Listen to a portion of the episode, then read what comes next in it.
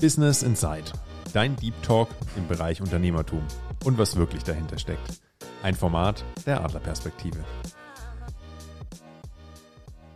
Und hiermit ein herzliches Willkommen zu unserer nächsten Folge zusammen mit meinem Partner Sascha. Grüß dich, Sascha. Hello, hello und danke für die Einladung. Wir haben uns ja heute äh, zum Thema gesetzt, äh, ja, Marketing vom analogen ins digitale Zeitalter mal umgestoßen und äh, wollen euch das ja mal so ein bisschen beleuchten als Vorbereitungsfolge für unsere dritte, bei der wir dann einfach euer Businessmodell mal ein bisschen durchgehen und uns überlegen, wie sich da vielleicht auch äh, in Zukunft noch weitere Businessmodelle entwickeln können.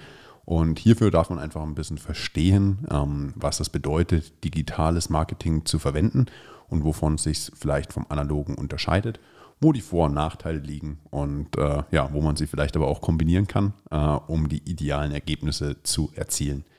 Ähm, wenn du früher ein Business hattest, egal ob das jetzt das klassische Autohaus war oder der Warenverkäufer oder vielleicht ein Kino, was Werbung machen wollte für seine Filme, wie hat man dann da Marketing betrieben?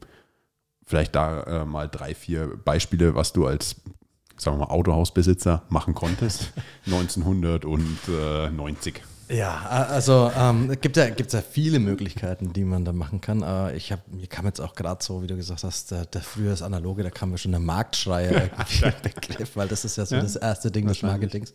Und das ist ja das, was Autohäuser eigentlich auch mehr oder weniger gemacht haben. Die haben dann diese, diese Säulen vorne mit ihren hüpfenden Männchen drauf gehabt und haben dann da die Leute angezogen, um da ein bisschen präsent zu sein. Also quasi so ähm, sichtbar zu sein. Und äh, das ist, äh, glaube ich, so eins der analogen Dinge, die viele wenn wir jetzt vom Autohaus ausgehen, ähm, so äh, Aufmerksamkeit zu erreichen durch, durch irgendwelche flatternden Dinge, Fahnen oder sowas. Das ist ja alles analoges Marketing eigentlich.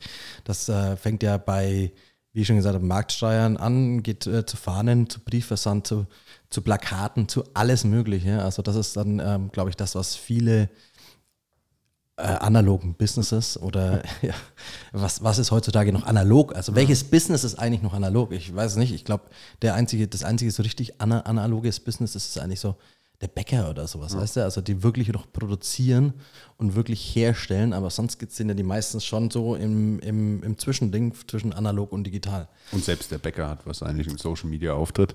Vermutlich, und, äh, ja. Wirbt, wirbt dort Stimmt. oder ist dort äh, ja. stark unterwegs. Wenn ich mal an ein Autohaus denke, muss ich mir immer so ein bisschen an so amerikanische Filme vorstellen, wo du so einen großen Fuhrpark hast und dann so ein dickes Reklame-Leuchtschild darüber hast. Ja, oh, genau, hier genau, genau, Die Autos verkaufen, äh, gebraucht gut und günstig oder genau. Äh, ja, kaufen sie dies, kaufen sie jenes. Ähm, um ein paar Beispiele dann natürlich nennen zu können, ein paar waren ja schon mit drin, jegliche Art von Print, also alles, was alles auf Schildern drin, ist, alles, was auf irgendwelchen Flyern, Plakaten, Visitenkarten ist. Alle, jede Form von äh, ja, Fernseh- oder Radiowerbung ist ja im Endeffekt auch, wenn man es genau nimmt, analog. Ähm, und dann gibt es natürlich noch solche Themen wie die dicke Litfaßsäule oder äh, man hat sich irgendwo so, gerade in Amerika, so Billboards gekauft. Ja, genau. genau. Die diese, diese, riesengroßen Dinge, wo dann ein Auto ist. Wobei ich jetzt neulich auch da in Las Vegas war, äh, nicht in Las Vegas, in Los Angeles. Und ja. äh, da haben sie ganz, ganz große digitale Felder gebaut, wo halt wirklich einfach so ein, keine Ahnung, 100 150 Zoll Flatscreen in der Luft hängt oder sowas. Und dann äh, ja, wird dort Werbung getrieben, was dann ja schon wieder eher so in die Richtung äh, digital ging. Ähm, Marketing hat sich aber im Endeffekt ja nicht verändert. Wir wollten eigentlich immer die Aufmerksamkeit des Kunden oder des potenziellen Kunden erlangen und äh, ja, hatten dafür natürlich immer die unterschiedlichsten Ziele. Und ganz am Anfang steht natürlich dann immer die Idee, wie ich Marketing machen möchte und was ich verkaufen möchte. Wie möchte ich mich darstellen? Ähm, wie ist meine Marke aufgebaut? Äh, welchen Nutzen möchte ich kommunizieren an meinen potenziellen Kunden? Ähm, der Weg dahin hat sich ja nur so ein bisschen verändert. Und äh, ich glaube, dass das einfach so ein, so ein ja, Step war, der ziemlich schleichend kam und der, bei dem man vielleicht das gar nicht so sehr dann, hm, wie nennt man das dann, so sehr gemerkt hat. Denn ich habe schon lange überlegt, Fernsehwerbung, ist es digital, ist es analog? Ähm, ab wann ist es das? Und ab wann ging es nicht? Aber es war zumindest insofern plötzlich ein Medium, welches variieren konnte. Also du konntest halt dem einfach ein neues äh, ja, Tape quasi zuschicken und die haben das dann soweit mit ausgestrahlt. Ähm, aber es war halt nicht einfach per Knopfdruck änderbar. Und ich glaube, dass das etwas ist, was ja im digitalen Bereich mittlerweile viel, viel einfacher ist. Das Produkt selbst muss nicht verändert werden. Also wir müssen keine neuen Flyer drucken, wir müssen keine neuen Clip drehen und dem hingeben, sondern ich muss im Endeffekt online nur Nullen und Einsen äh, ja, irgendwo mit eingeben. Und das hat sich natürlich in gewisser Weise verwandelt und hat natürlich den ein oder anderen Vorteil in gewisser Weise halt gebracht, den jetzt viele Marketeers ja heutzutage nutzen, unter anderem wir beide, die uns ja hier auch tagtäglich mit dem Thema mit beschäftigen dürfen. Gibt es denn irgendwas, was du jetzt in deinem Alltag als analoges Werbemedium noch verwendest, 2023?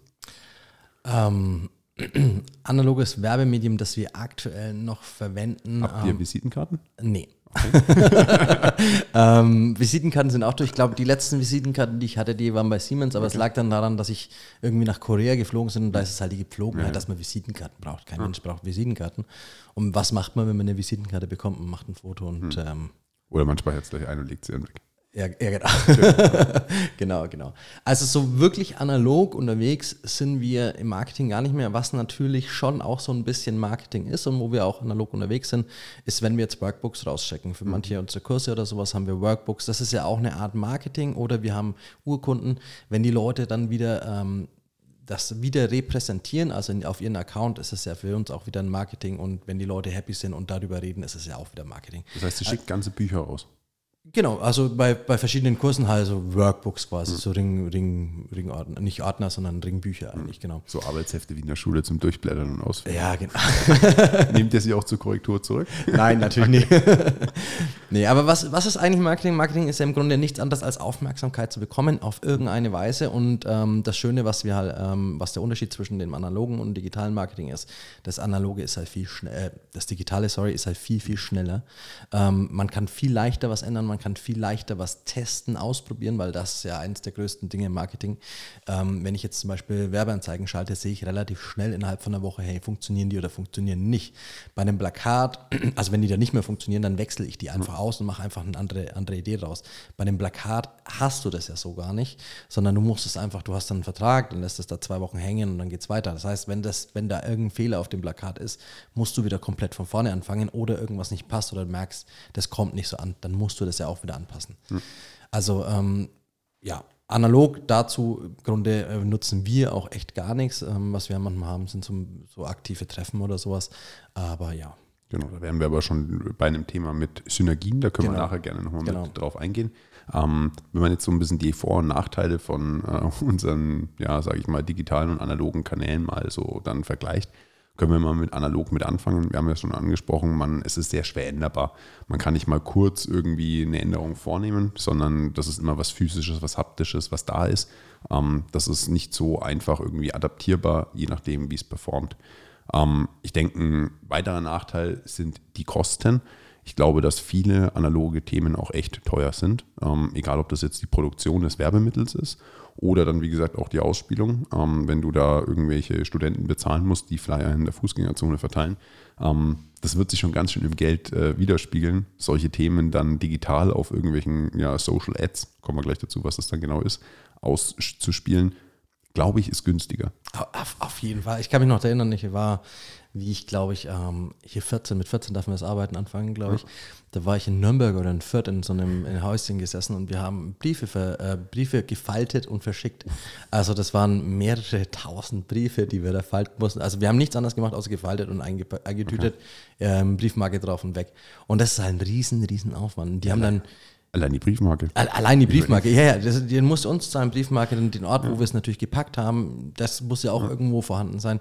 Ähm, das ist halt super, super aufwendig, was aber nicht heißt, dass es unbedingt schlecht ist, weil ja. viele Leute wollen einfach nochmal das in der Hand haben und äh, vielleicht einen Brief bekommen und gehen da auch eher drauf ein. Es gibt ja so viele verschiedene Menschen, die unterschiedliches Marketing ähm, anspricht. Also und da sind wir dann im Thema Glaubwürdigkeit. Also so einen genau. Brief zu bekommen ist schon was anderes, als im Endeffekt jetzt eine Werbeanzeige zwischen dem Real 325 und 326 kurz angezeigt äh, zu bekommen, bei denen man fünf Sekunden hat, um da kurz mal drüber zu blicken und dann wird schon das nächste kommen. De definitiv. Also ich glaube ähm, wirklich auch, ähm, wie du schon sagst, die, die Wertigkeit des Unternehmens zeigt das dann auch so ein bisschen an. Also es gab ja auch eine Zeit lang zum Beispiel diesen kostenlosen Bücherversand. Mhm. Das war ja auch nichts anderes als eine Marketingstrategie. Mhm. Also du die haben die Bücher produziert, klar, die wurden geschrieben, die haben eigentlich nichts daran verdient. Die Versandkosten musste der Käufer zahlen. Aber was ist damit passiert mit den Büchern? Die stehen, also wie auch ein Brief, der liegt dann erstmal daheim rum, dann wird er wieder immer wieder angeguckt oder man läuft dran vorbei, aber es bleibt im Kopf. Was passiert mit dem Buch? Das Buch liest man oder man liest es nicht. Wenn man es nicht liest, steht es im Bücherregal. Irgendwann kommt mal jemand hin, schaut sich das Bücherregal an, aha, was hast du da von dem? Ah, schauen wir mal an. Und dann ist es wieder immer wieder im, im, im, im Blick und dadurch auch immer wieder präsent und vielleicht kommt es dann auch in unser Unterbewusstsein. Also im Grunde sind es ja auch alles Strategien und ich glaube, die Verbindung aus beidem nicht immer, also nicht alles von dem Analogen nur und nur das Digitale, die Verbindung aus beiden macht schon auch Sinn, um so ein, so ein bisschen mehr Trust zu bekommen, also mehr Vertrauen von, von den Kunden. Abschluss zum Analogen, kleine Frage. Was hältst du von, ich sag mal, Werbegeschenken? Also solchen Themen wie bedrucktes Feuerzeug oder Meterstab, wo die Sachen drauf sind, oder mal die Klassiker mit Kugelschreiber oder äh, ja, was auch immer, so Teeflaschen gibt es doch jetzt mal ganz oft oder eine Tasse. Was hältst du davon? Also, ähm, jetzt für unser Business würde ich es nicht nutzen, aber jetzt zum Beispiel, ich habe einen äh, Rucksackhersteller Hersteller mit ähm, Sportgepäck oder äh, Sportrucksäcke. Und ähm, ich möchte, dass das mehr präsentiert, weil es eine neue, neue Marke ist. Und ich denke mir, hey, was könnte ich für ein Werbegeschenk machen? Dann würde ich zum Beispiel sowas wie eine Flasche, wäre ja geil. Mhm. Weil dann ist da deine, da ist dein, dein Brand drauf, da ist deine Marke drauf, die Leute nutzen das, die sind unterwegs, andere sehen das und dann ist es immer wieder präsent. Und dadurch wachsen auch Marken ähm, im Analogen. Also es ist ja wie bei jeder großen Marke. Ich sag mal, Coca-Cola hat ja zum Beispiel auch die Strategie, dass sie überall präsent sind. Auf jedem, auf, auf jedem, ähm, auf jeder Tankstelle, in jeder Tankstelle, überall siehst du diese Coca-Cola und die geht ins Innenbewusstsein rein. Und deswegen kennt auch jeder Coca-Cola. Das ist wie mit, mit anderen Marken auch. Ähm, es gibt ja dieses, äh, Schleichwerbung ist egal, es gibt doch dieses neue Essen, ähm, ähm, dieses, dieses äh, äh, Fray oder Fry oder irgendwie sowas, äh, wo man jetzt mega oft sieht, dieses Essen in der, im, im, im, im Glas oder in dieser in Becher drin, dass du quasi so ein Mittagessen hast. Okay. Ich sehe das die ganze Zeit. Ich, weiß gerade gar nicht, wie es ist, wie es heißt. Das ist ja. das Witzige. Aber wenn ich es vor mir sehe, dann ja. weiß ich ganz genau, was es ist und um was es geht. Und wie haben die es gemacht? Die haben ein paar Ads geschalten, die sind überall ein bisschen präsent. Jeder hat es, jeder spricht mal ein bisschen drüber. Und dann ähm, wird es, das ist halt einfach deren Strategie. Und ich meine halt auch einfach beides und der Mix aus beiden macht Sinn. Mhm. Und dann sind wir ja da schon so ein bisschen beim, beim Thema Digitalen. Du hast gerade angesprochen, Coca-Cola überall auf Kühlschränken aufdrucken, Werbebanner und so weiter. Ähm, das ist rein analog. Ich weiß jetzt nicht, ob ich von Coca-Cola schon mal eine digitale Werbeanzeige gesehen habe müsste ich mir mal echt hart überlegen. Eine, eine Fernsehwerbung ja, vielleicht ja, mal, ja genau. Früher, diese, diese Fernsehwerbungen ja. bleiben auch. War das nicht Coca-Cola, wo er dann aus dem Helikopter springt und dann. die waren, die waren glaube ich, eh immer verrückt. Und wenn man mit genau. Coca-Cola-Werbestrategien angeht, dann glaube ich, ja, kommt man zu keinem Ende. Aber äh, es ist halt schon spannend. Ich glaube, meinst du Y-Food? Ja, Y-Food. Ah, ja, okay, schau, schau, du kennst es doch. Wir, ja, du kennst es doch. Genau, weil ich da jetzt gerade darauf eingehen wollte, dass die natürlich auch ein unfassbares Placement im Online-Bereich haben. Ja. Aber ich habe ehrlich gesagt noch nie eine Offline-Werbung dazu gesehen. Echt? Ah, nee, du siehst keine Offline-Werbung, aber du siehst die Produkte mega krass ausgestellt. Da bin das, ich bei dir. Du gehst, in, genau. du gehst in den Supermarkt raus und dann ist da hinten ist ein riesen Karton dran, wo hm. es nochmal draufsteht, Y-Food und das, das Essen aus, aus, deinem, aus, deinem, aus deiner Flasche oder sowas. Ja. Also, also Genau. Wahnsinnige Plastikverschwendung. Aber gut. Yeah. das, das, ist ja mal ein ganz anderes Thema. Äh, gut, äh, jetzt gehen wir mal so ein bisschen aufs digitale Marketing ein, äh, um das einfach mal zu fassen, dass man sich was, vor, äh, was darunter vorstellen kann. Also, äh, das klassische digitale Marketing, vielleicht kannst du einfach zwei, drei Kanäle mal mit aufzählen oder zwei, drei Themen, wo du sagst, okay, das ist für dich äh, digitales Marketing und äh, ja, wir haben, glaube ich, da schon einmal angefangen gehabt mit dem klassischen Flyer verteilen. Äh, das ist ja quasi Personen ansprechen über ein analoges Thema. Wie könnte ich Personen denn noch ansprechen, jetzt rein im digitalen Bereich?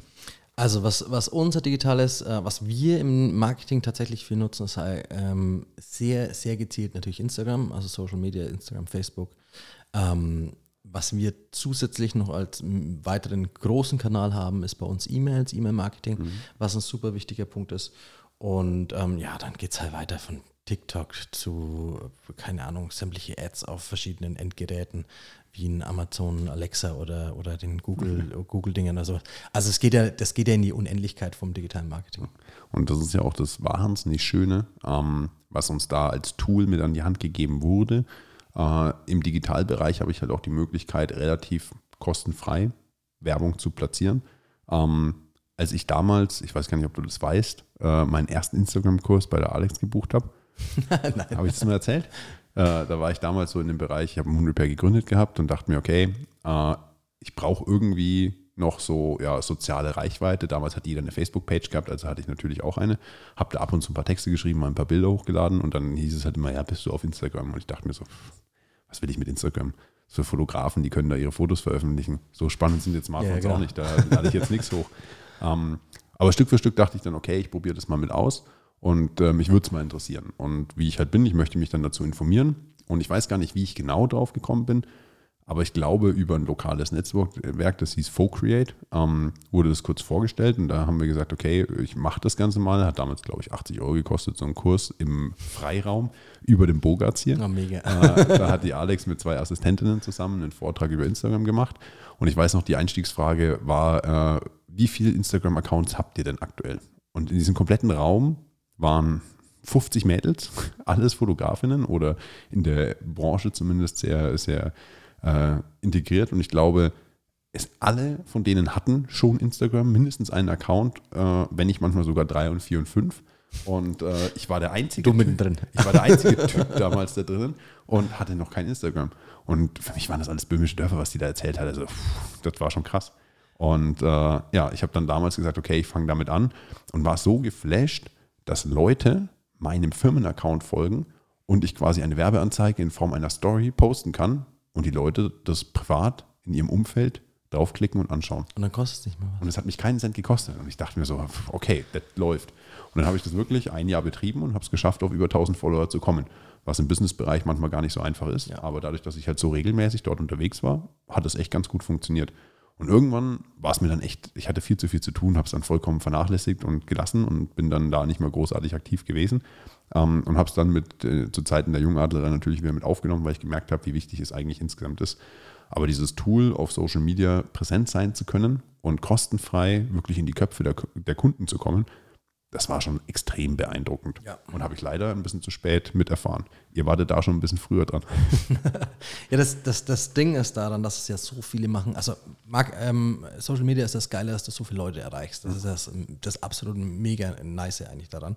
Ähm, das Ding ist einfach, dass ähm, umso mehr Leute es machen, umso schwieriger wird es natürlich in die Köpfe der Leute reinzukommen. Und dann ist wieder das Spannende, wo wo muss ich jetzt drauf schauen? Also was, was ist das, was es ausmacht, dass meine, meine Ad oder mein, mein Post das ist, wo die Leute draufklicken. Mhm. Und da geht es dann wirklich wieder mehr in die Tiefe rein, auch vom, vom, vom äh, Marketing her, ins Neuromarketing oder wie, wie gehe ich psychologisch auf die Leute drauf ein, was ich super, super spannend finde. Was ja auch alle unsere analogen äh, ja, Marketees ja auch machen müssen. Wenn genau. du dir vorstellst, früher genau. war das ganz einfach, hast ein Neonplakat genommen, hast irgendwas mit schwarz drauf gedruckt und dann war das der Renner. Äh, heutzutage musst du dir viel mehr Gedanken machen auf dem Plakat, um ja. wirklich in den, in den Köpfen der Leute zu sein. Egal, ob das jetzt der Humorweg ist oder oder wahnsinnig krasse Bilder oder was auch immer. Ähm, die haben immer irgendwo einen Ansatz, äh, ich, wie sie da Aufmerksamkeit erreichen. Ich kenne auch so eine, eine Anzeige, die werde ich nie vergessen. Das war, ähm, ich glaube, das war eine Auskunft damals früher oder sowas. Früher gab es ja noch die Auskunft, wo du mhm. anrufen mhm. konntest und fragen konntest, wie du die Nummer bekommst. Da, schon sehr lange her auf jeden Crazy. Fall. Und da gab es eine, die hatte die Nummer 01013. So, und was haben die als Marketing gemacht? Die haben zwei Füße hingestellt und ähm, die sind dann quasi durch den Raum gelaufen. Der eine hatte halt null Zehen und der andere hatte halt drei Zehen. So, und das ist halt auch sowas, wo, wo die immer, du wirst diese Nummer nie mehr vergessen. Das ist genauso, wir hatten mal einen Laden, der hieß Saftladen, auf dem Bierfest hey, jeder ist vorbeigelaufen, hat einen Witz gelacht, gemacht über den Saftladen und jeder hat halt drüber geredet, dadurch hat es auch jeder gekannt. Das sind ja auch diese verschiedenen Strategien, auf die man dann eingehen kann. Ich glaube, wir müssen irgendwann mal eine Folge machen zu den lustigsten Werbungen, ja, die uns im Kopf geblieben sind. das hätte sicher auch einiges an Unterhaltungspotenzial. Ähm, was jetzt das Digital-Marketing insgesamt da so ein bisschen angeht, ähm, wenn wir das jetzt mal so vergleichen und vielleicht auch noch kurz erklären können, warum das so spannend sein kann ähm, ich glaube, den einen großen Vorteil haben wir ja schon gehabt, dass es eben auch kostenfrei möglich ist, ja. Ähm, durch sehr, sehr viele Plattformen zumindest eine gewisse Basisreichweite zu generieren. Ähm, das war es früher einfach nicht. Also du hast immer irgendwo Geld investieren müssen, um was zu drucken, ein Schild aufzustellen, es irgendwo zu beschriften oder ähnliches. Ähm, ja, und vor allem, du hast auch, du hast auch Sachen, die kaputt gehen können teilweise. Ja. Also auch Plakate, wenn du 100 Plakate bestellst und kannst du 80 aufhängen, sind dann 20 umsonst. Ja. Oder stell mal vor, ein Rechtschreibfehler drin. Ja, das, also das kenne ich tatsächlich ja. sehr, sehr oft. Okay, ja. Naja, wir hatten es wir damals auf unserer Annafest-Zeitung im ersten Jahr, haben wir äh, ein, bei einem QR-Code, den eine Kollegin erstellt hatte, ähm, ist nicht mit aufgefallen, dass das .de hinten fehlt. Oh. Das heißt, äh, wenn du einen QR-Code jetzt generierst, leider der ins nirgendwo. Also hat nicht funktioniert.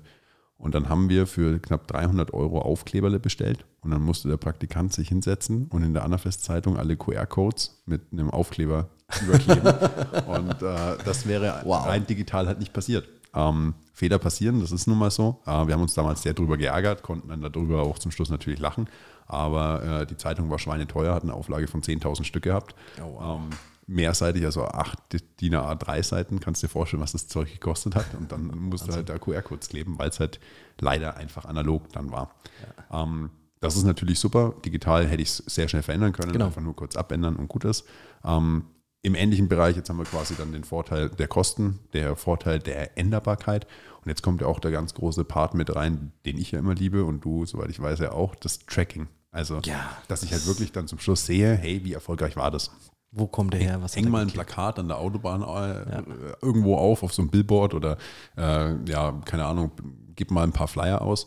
Es wird extrem schwer zu messen, wie erfolgreich das ist. Und dann kommt halt der Geschäftsmann raus. Genau. Ich gebe gerne Geld aus, solange mehr dadurch zurückkommt, Richtig. was ja der logische, die logische Konsequenz ist. Genau, was halt, was halt ähm, das Einzige, was, was du eine Möglichkeit hast, wie du schon sagst, ist die Verbindung aus dem analogen und dem digitalen Marketing. Ja.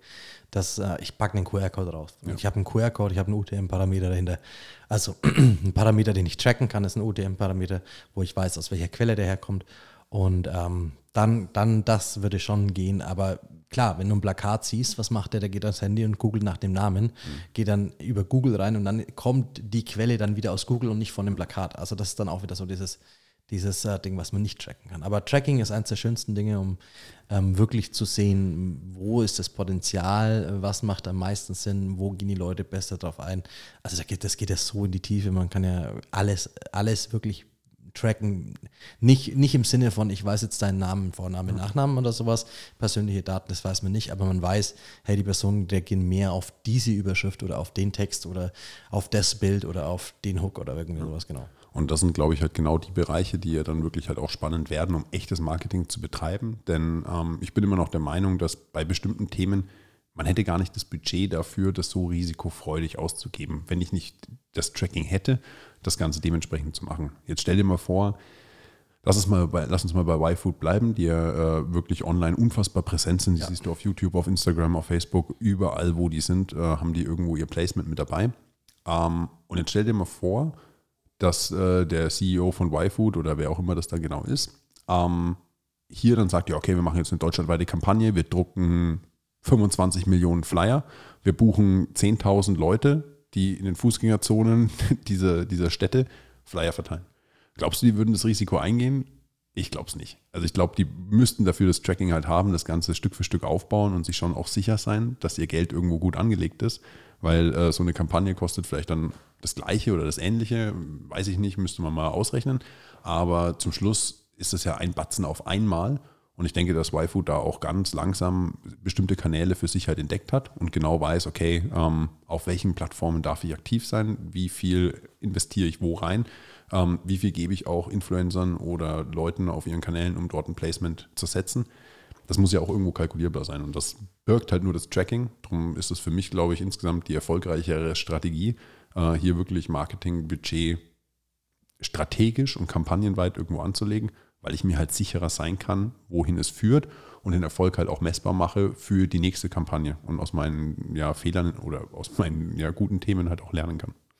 Ähm, ja, also ich glaube auch, dass ähm, ich kann mir vorstellen, dass es irgendwann in der Fußgängerzone funktioniert, aber es ist sicherlich am Anfang super, super schwierig. Das, da geht es dann wirklich zu Marken hin, wie ich sag mal Red Bull. Und Red Bull hat dann irgendwie ein neues Getränk rausgebracht. Die stellen sich mit dem Auto dahin, machen, ähm, äh, zeigen dieses neue Getränk, geben das den Leuten, die probieren das und dann können sie es trinken, weil das ist dann wieder übers Tasting. Das ist wichtig.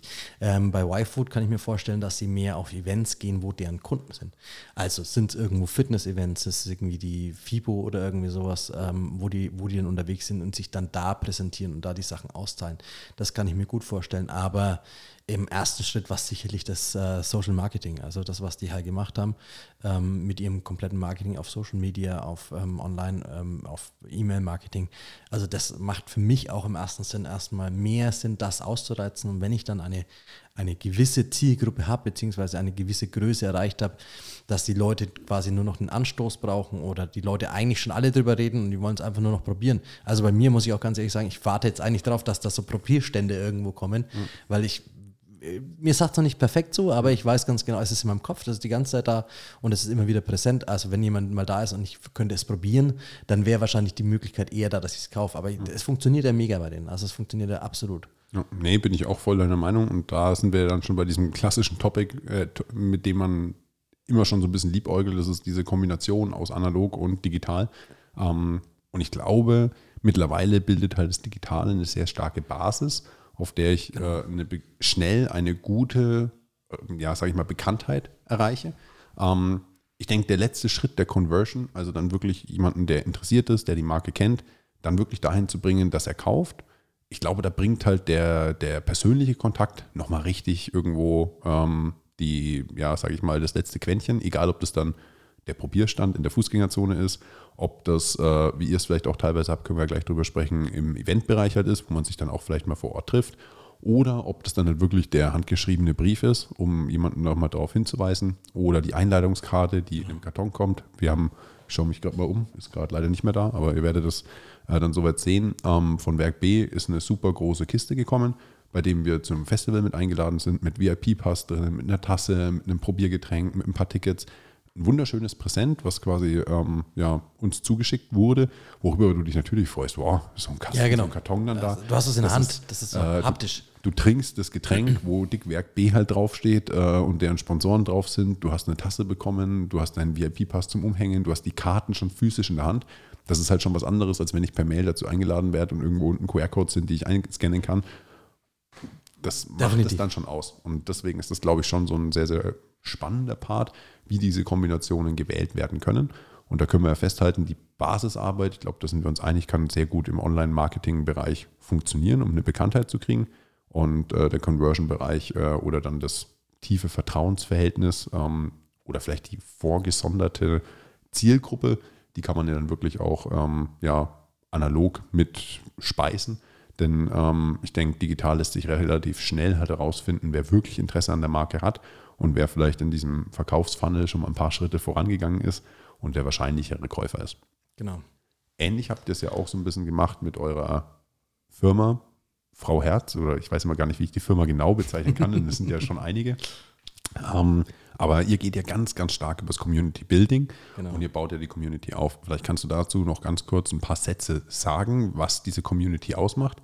Und im Endeffekt wird sie ja rein digital aufgebaut oder? Genau, bei uns ist halt das also ist wirklich das Wichtigste bei uns ist ähm, die um die Produkte herum eine Community zu bilden. Und wir haben jetzt zum Beispiel bei uns ist ähm, unser aktuell größtes, zweitgrößtes, also gibt es noch ein paar andere, ist das Sichtbarmacher. Und da ist es eben so, dass wir wirklich eine krasse Community ähm, aufgebaut haben und äh, den Leuten auch immer sagen, hey, pass auf, vernetzt euch, weil ihr seid in einer Gruppe, wo die gleichen Leute unterwegs mhm. sind. Ähm, und das machen wir dann auch natürlich auch mit einem Festival. Also wir haben uns sichtbar mal zum Beispiel damals den Sichtbarmacher Festival genannt und haben gesagt, okay, wir machen auch ein Offline-Treffen dazu. Was passiert bei dem Offline-Treffen? Warum machen wir das? Ähm, ganz einfach, Leute machen Stories. Leute sagen, dass sie hier sind, Leute bringen Hype, Leute, Leute bringen Energie und dadurch wird das nochmal mehr gepusht. Mhm. Ähm, das ist jetzt nicht der einzige Hintergrund, ja, aber das ist der schöne, der, der schöne Part mhm. daraus. Der, der, der Hintergrund ist halt einfach auch, die Leute kennenzulernen, mehr in dieses, in dieses Community-Building reinzugehen. Und da ist halt wirklich die Verzweigung schon wieder super zu sehen.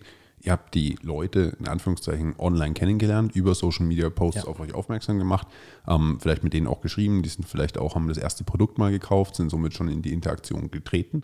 Ähm, man lädt sie dann auf ein Offline-Treffen ein, ähm, bei dem sich Leute direkt vor Ort kennen. Das schafft sehr große Glaubwürdigkeit. Das verstärkt natürlich irgendwo die Bindung zwischen der Community und oder sagen wir mal zwischen den Leuten, die in der Community sind und demjenigen, der sie natürlich mit aufgebaut hat. Und dann konvertiert man sie wieder digital, indem man halt an diesem Tag digitale Werbung macht durch Stories und Co. Und so ist das quasi ein Rad, was halt ineinander eingreift. Ähm, und je nachdem, äh, was quasi gerade benötigt wird, um eine Community zu stärken, aufzubauen, zu vertiefen, wie auch immer man es betrachten möchte, ähm, den Schritt kann man dann im Endeffekt gehen. Und äh, das sieht man ja wirklich an sehr, sehr vielen Themen, bei denen die Leute sich auch mal vor Ort treffen möchten um äh, sich einfach zu vernetzen, egal ob das jetzt eine klassische Messe in bestimmten Produktbereichen ist. Ähm, haben wir jetzt auch im Smartphone-Bereich, gibt es jetzt im September die erste offizielle Messe, bei denen ich all diese Leute auch mal persönlich kennenlerne. Und wenn man da digital unterwegs ist, wir schreiben nur über Instagram, Facebook, WhatsApp und ja, ich habe keine Ahnung, wie die Leute aussehen und arbeite ist- aber das- acht Jahre mit denen schon zusammen. Das ist so witzig, weil wir haben ja auch ähm, Mitarbeiter, die nur digital sind. Und ich habe ja mit einem einen Mitarbeiter zum Beispiel, ähm, der arbeite ich jetzt seit einem fast einem Dreivierteljahr zusammen. Ich habe den noch nie live gesehen. Das, dann kommt die Frage, wie groß ist er denn eigentlich? Weil eigentlich in 90 Prozent der Zeit, klar, jetzt hat man es so ein bisschen gesehen, aber 90 Prozent der Zeit sitzen die ja eigentlich nur vom Fernsehen oder vom Bildschirm, ähm, nicht vom Fernsehen, vom Bildschirm und dann schauen in die Kamera rein und du weißt gar nicht, wie, wie die ausschauen. Und äh, ja, Und das ist aber halt das Schöne, dass es dann äh, ja weiterhin noch solche Möglichkeiten gibt. Und Ja. diese Verknüpfung und Vernetzung ist dann äh, gerade im Eventbereich schon sehr, sehr spannend. Ähm, jetzt haben wir insgesamt mal so ein bisschen einen Quer-Rundumschlag gemacht, was äh, analoges Marketing ist, was digitales Marketing ist, ähm, wie im Endeffekt diese äh, ja, zwei Formen sich auch irgendwo verknüpfen lassen und äh, ja, da auch sehr, sehr spannende Synergien sich entwickeln können. Ähm, das haben wir ja alles so ein bisschen vorbereitend daraufhin ja, hingezielt, dass wir in der nächsten Folge mal euer Business ein bisschen beleuchten, Ja. wie ihr dort einen Aufbau geschafft habt von, ich weiß nicht, wann hat Alex gestartet? Boah, ich bin so, so schlecht mit Jahreszahlen. Deswegen trigger ich dich damit immer so ein bisschen. Ähm, wir waren 2020 waren es 14 Jahre, also muss es irgendwie so 2006, ja. ja. 2006, 2007 irgendwie so. Das ist schon auf jeden Fall eine, eine sehr, sehr starke Zeit. Ich glaube, 2014 habe ich Moon Repair gegründet gehabt. Das heißt, irgendwie 2016 oder so habe ich einen Kurs bei ihr gemacht. Und, äh, oder 2017. Alex, vielleicht kannst du nachschauen. Ja. Und, finde ich raus. Äh, ja, das finde ich raus. Und äh, ja, dann 2019, glaube ich, bist du dann mit dazu gekommen, wenn ich das Genau, jetzt noch richtig genau. im Kopf habe. Und äh, ja, somit hat das natürlich einen starken Wandel auch mitgenommen. 2006 äh, war vielleicht noch nicht so viel digital.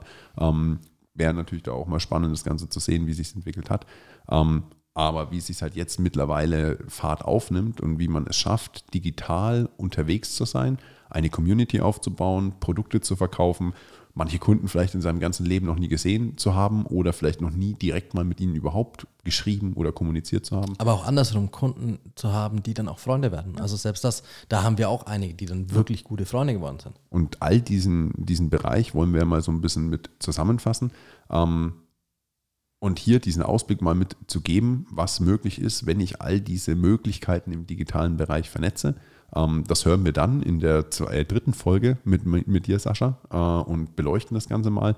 Und da bin ich wirklich gespannt, äh, welche Themen da so alles mit aufkommen, die man vielleicht noch so gar nicht mit auf dem Schirm hat.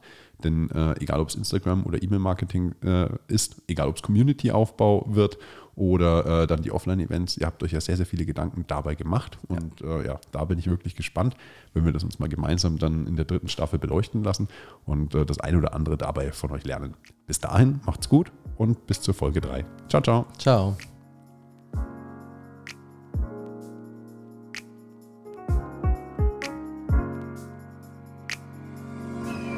Adlerperspektive, der Podcast von den Jungadlern.